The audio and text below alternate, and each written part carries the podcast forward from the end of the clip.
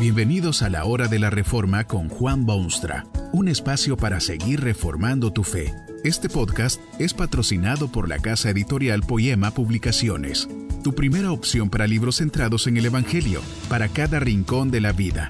Para ver los nuevos libros de este mes, visita nuestra página www.poema.co. Ahora escuchemos a Juan Boonstra con el programa de hoy. Desde todo punto de vista, la Biblia debería ser uno de los menos populares libros del mundo. Fíjese usted que este libro es viejísimo, por ejemplo. No fue escrito por los grandes cerebros del siglo suyo, sino de tiempos que todos consideran primitivos y atrasados. Además de antiguo, este libro es sumamente difícil de entender. Desde siglos y siglos, expertos de distintos calibres y razas han estado estudiando este volumen y todavía no están todos de acuerdo. Uno diría que un libro que produce tantos dolores de cabeza al ser humano habría que descartarlo, desahuciarlo y destruirlo. Otra cosa. Este libro no es sólo viejísimo y sumamente difícil de entender, es también larguísimo. No se trata de un pequeño librito como esos que abundan hoy en día. Contiene centenares y centenares de páginas, según la versión que sea o el tipo de papel que se use. La verdad es que no se trata de uno de esos volúmenes que se toman después de cenar y se terminan antes de uno irse a dormir.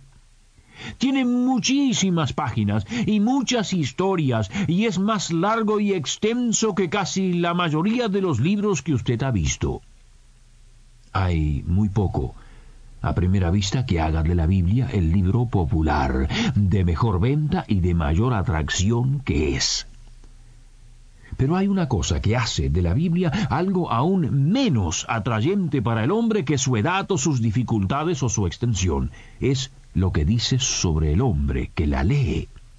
La Biblia severa y categóricamente condena las cosas que los hombres hacen, critica su conducta cotidiana, este libro condena sin ambajes la embriaguez y la inmoralidad, hace trizas de la codicia tan humana, se opone claramente a la envidia y al orgullo, advierte a los hombres que no deben amar las cosas que el hombre por naturaleza quiere amar. Dice que no es bueno para el hombre acumular riquezas y dejar que esas riquezas controlen el corazón. Casi en cada página ordena al hombre que haga lo que el hombre no quiere hacer. ¿Por qué es la Biblia tan popular? No hay libro que se le pueda comparar en popularidad. Casi cualquier versión o traducción que vea la luz tiene asegurado el mayor de los éxitos. Es el más popular de los libros. ¿Por qué? Una de las principales causas de esa popularidad, sin lugar a dudas, es que la Biblia ofrece al hombre la esperanza que tan desesperadamente necesita. Cierto es que menciona la culpa del pecado humano, sus gravísimas consecuencias, la vergüenza que suscita ese pecado, pero al mismo tiempo contiene un mensaje de esperanza para quien ha caído en ese abismo de su culpa condena la culpa pero ofrece la solución a ella, define la culpa pero indica el sendero que permite borrarla y quitarla del corazón. Claramente enseña la Biblia que la paga del pecado es condenación, pero con igual claridad abre el sendero de la salvación. Afirma que el pecado humano resulta invariablemente en la muerte, pero anuncia a ese moribundo que puede obtener vida eterna. Con razón que sigue siendo uno de los libros más populares que jamás se hayan escrito. Ofrece al hombre caído la oportunidad de levantarse, al pecador de ser perdonado, al perdido de ser hallado y llevado a la casa de su Padre. Por medio de Jesucristo, la figura central del libro, el hombre tiene una nueva oportunidad. La Biblia no sólo aconseja al lector que sea bueno y obediente a Dios y perfecto, sino que informa al hombre que Dios ha hecho un milagro que hace del Cristo el bueno y obediente y perfecto, y que por medio de él el más mísero mortal puede también ser bueno y obediente y perfecto. La Biblia es popular porque ofrece al hombre esperanza, esperanza genuina.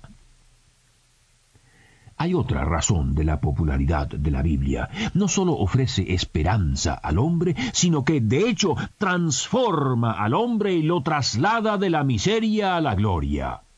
Quizá no hay explicación científica de este fenómeno, pero abunda la evidencia en la práctica. Cuando el hombre entra en contacto con el contenido de la Biblia, es obvio que muchas cosas empiezan a ocurrir y al fin el hombre es genuinamente transformado en algo que jamás supuso podría ser. Allí está el caso de un joven más bien rebelde a estas cosas de Dios y de su libro por razones que él no podía evitar, se encontró en un campamento de jóvenes que creían firmemente en la Biblia. Este joven no tenía ningún interés ni en esos jóvenes, ni menos aún en esas cosas de la Biblia de las que todos hablaban. Después de unos días empezó a notar que ciertamente había diferencias en la conducta y casi en la personalidad de estos jóvenes lo sobrecogió una especie de curiosidad sobre todo aquello, y una noche secretamente tomó una Biblia y empezó a leer el Evangelio según Juan. Empezó a interesarse, leyó más, volvió a leer, analizó, comparó y pensó. Pensó mucho. Mucho antes de que se diese cuenta, el Espíritu de Dios había transformado aquel corazón y cambiado aquella vida. Usted puede encontrar a este joven hoy en día en la cárcel, pero no como prisionero, sino esforzándose para que los que allí están tengan un ejemplar de esa Biblia que lo transformó a él y lo hizo una nueva criatura. Sabe que los que están en prisiones anhelan ser transformados por ese poder de la palabra de Dios. Y allí están los centenares de ejemplos de personas que han vivido sus vidas en pesadumbre y dolor y angustia. Parece como que hubiesen nacido para ser víctimas. Si no es una cosa, es la otra. Siempre parecen estar aplastados por las circunstancias de cada día. Hay muchísima gente así. Tal vez usted mismo es uno de ellos. Bueno, mire, el mensaje de la Biblia puede ayudarle a vencer lo que ahora tiene que sufrir, porque esa palabra de Dios es viva y eficaz y más cortante que toda espada de dos filos. No, no es cuestión de leerse este libro como si fuese un rito o ceremonia tonta o mágica o supersticiosa han ocurrido casos de total transformación a causa de un pequeñísimo pasaje o expresión de la Biblia. Hay el caso de un señor que por muchos años había vivido lejos del Señor y apartado de Dios. Una noche estaba leyendo un pasaje del profeta Jeremías, donde alguien exclama, pasó la siega, terminó el verano y nosotros no hemos sido salvados. Tal impresión causó sobre aquel corazón el hecho de que no había sido redimido por Jesucristo, que esa misma noche, al leer aquellas palabras, se obró en su alma esa transformación maravillosa. Pasó la siega, terminó el verano, y nosotros no hemos sido salvados. Aquel hombre sí lo fue. O tome usted el caso de un eminente funcionario de gobierno en un país africano. Usted sabe que en algunos de esos países es muy fácil perder un puesto ni terminar en una cárcel porque los vientos políticos cambian constantemente. En la prisión pidió a uno de sus guardas alguna cosa para leer y romper la monotonía de aquella vida. Le dieron un ejemplar de la Biblia un libro que aquel hombre importante jamás había visto. Al leer aquellas páginas, el Espíritu Santo empezó a obrar en su corazón, lo abrió ampliamente y penetró allí la luz de Jesucristo. Aquel cambio en su vida había sido mucho mayor que el cambio del poder a la prisión. Era una nueva criatura. Luego de salir de la cárcel, llegó a ser un hombre de inmensos recursos e incesante actividad a todos los niveles humanos. Llegó hasta a postularse como candidato de la presidencia de su país y aunque perdió las elecciones, no es un perdedor, sino uno de los más grandes triunfadores de todos los tiempos. Estas son las cosas que hacen de la Biblia un libro tan asombrosamente popular. Contemple usted el mundo en que vive y vea la amargura de las almas y la desesperación que prevalece. ¿Dónde hallarán los mortales lo que tan obvia como urgentemente necesitan? La respuesta genuina es que sólo hallarán lo que necesitan en el libro de Dios. Para eso fue escrito y para eso fue compaginado, y para eso ha sido protegido desde tiempo inmemorial. Satisface el vacío humano, aquieta sus inquietudes, anima al desalentado, levanta al caído, perdona al culpable y promete vida a los moribundos.